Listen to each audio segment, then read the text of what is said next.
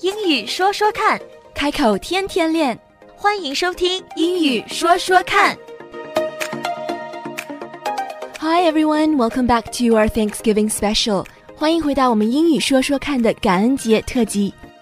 Thanksgiving 在美国不但是一个传统的节日 （traditional holiday），它也是一个非常温暖的节日，因为这是一个和家人相聚、和朋友聚在一起，在享受美味大餐的同时，对自己认为重要的事情和人表示感激和感谢。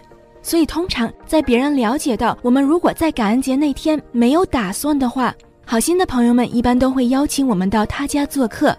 那在中国的传统里，因为礼尚往来非常重要，通常我们也会担心应该准备一些什么样的礼物呢？空手去别人家过节总是不太好。所以，我们今天了解一下，如果我们被邀请到一个 Thanksgiving dinner 或者是一个 Friendsgiving party，我们应该带一些什么呢？ Thanksgiving is a holiday, and when it comes to holidays, in the Chinese culture, we like to give gifts. It's definitely a, a Chinese cultural thing, you know. Mm-hmm. It's a very heavy gift giving culture. Mm-hmm. And so some people would wonder like if they're being invited to a Thanksgiving dinner party. Yeah. Right? Like it's very typical. We're in a new place, especially if we're alone, we don't have family around. Mm-hmm. We might be invited to a Thanksgiving dinner.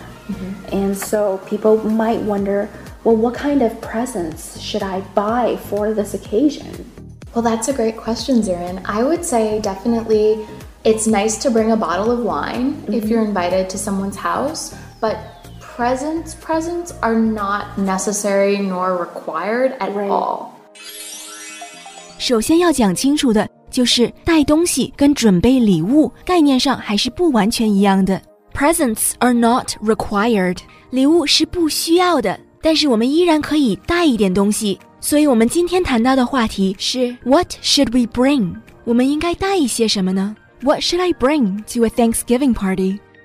首先，让我们来听一下为什么 Thanksgiving 不需要去送礼物，Presents are not required。 Because Thanksgiving it's not a birthday, it's No. not a Christmas party. Right. The focus is on giving thanks Right. and not giving presents Right. per se. Yes. Of course, my mom always told me never go to someone's house empty-handed. Right. So it's nice to bring food items, right? Yeah. Like a bottle of wine to share mm-hmm. or a pie Yeah, to share. yeah. Those are nice gestures, Right, but not required. but not required Yeah. and definitely not like, "Hi, I bought this new Xbox for you." No, no, right? no, no. It's that would not actually a- be awkward. if that would someone be did very that. awkward, Yeah. right? Yeah. Yeah.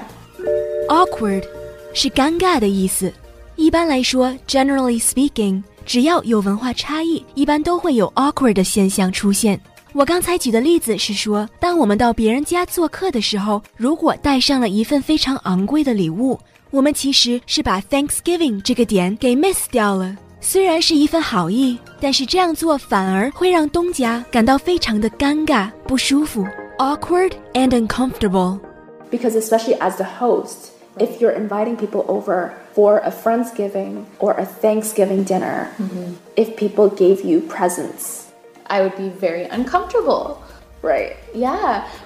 那如果送礼物会让东家感到不舒服、 感到 awkward 和 uncomfortable，那么我们要空手去吗？这样也不好。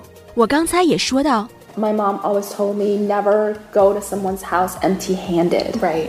，never go to someone's house empty-handed。Never，不要 go to someone's house，去某人家empty-handed，空手去。Never go to someone's house empty-handed， 不要空手去别人家。其实这一点并不单单是中方的礼仪，在西方，空手去别人家也是不太礼貌。所以我们听一下，我们可以带一点什么呢？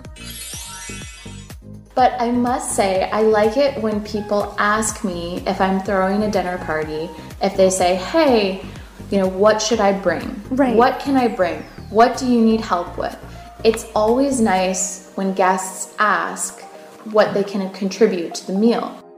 Throwing a dinner party 是请朋友过来吃饭的意思。To throw a dinner party。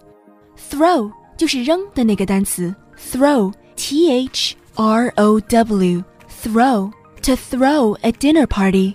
当我们请朋友到家里来做客的时候，用到的动词是 throw，to throw a party，to throw a dinner party。 在这段对话中，我的朋友也讲到了，当他在 throw a dinner party 的时候，他喜欢别人问他：“你会需要一点什么呢？我应该带一点什么东西呢？我怎么样可以帮上忙？” You know, what should I bring? Right. What can I bring? What do you need help with? 我们慢一点来。What should I bring? What should I bring? What can I bring? What can I bring? What do you need help with? What do you need help with? 之所以要问他们我们怎么样可以帮上忙，是因为通常在 holiday 期间，throwing a dinner party 是一个非常忙碌的事情。就像我朋友在这里做的解释 Because maybe I don't have time to do the apple pie or the pumpkin pie. Or maybe I want someone to bring a salad so we have more vegetables. It's nice when, especially when you have a large gathering of people, that they can contribute a little bit to the dinner table, but dinner table items. right. Right? That fits with the meal. Yeah, like Yeah. maple glazed Brussels sprouts. Yes, that would be lovely. Right. Yeah. Okay. Or flowers, maybe. But I think a bottle of wine is always the safest bet. Definitely. Yeah. yeah. A bottle of wine is always the safest bet. A bottle of wine, 一瓶葡萄酒 is always 永远都是 the safest bet，最安全的赌注。Bet 是赌注的意思，但是在这里，the safest bet 意思是最保险的东西。也就是说，去朋友家吃饭，带上一瓶葡萄酒，永远是错不了的。A bottle of wine is always the safest bet。在西方的 communications 里面，他们比较注重 direct communications，有什么话直接说，有什么问题直接问。与其随便买一些东西，不如直接问东家 What should I bring？因为很多时候请很多人过来做客太忙了，顾不过来，能够带一点吃的或者是喝的，邀请我们的朋友通常都会 appreciate 我们这样做。那么在节目的尾声，再次祝福大家 Happy Thanksgiving！希望大家都能够和家人还有朋友在一起度过一个美满的感恩节。 Thank you so much for your time. Thank you so much for talking with me, and I can't wait for next time. 语说说看，开口天天练。That's all for now. 今天的节目就到这儿，我们下期节目再会，Don't forget to practice. 不要忘记练习呀、拜拜。拜拜。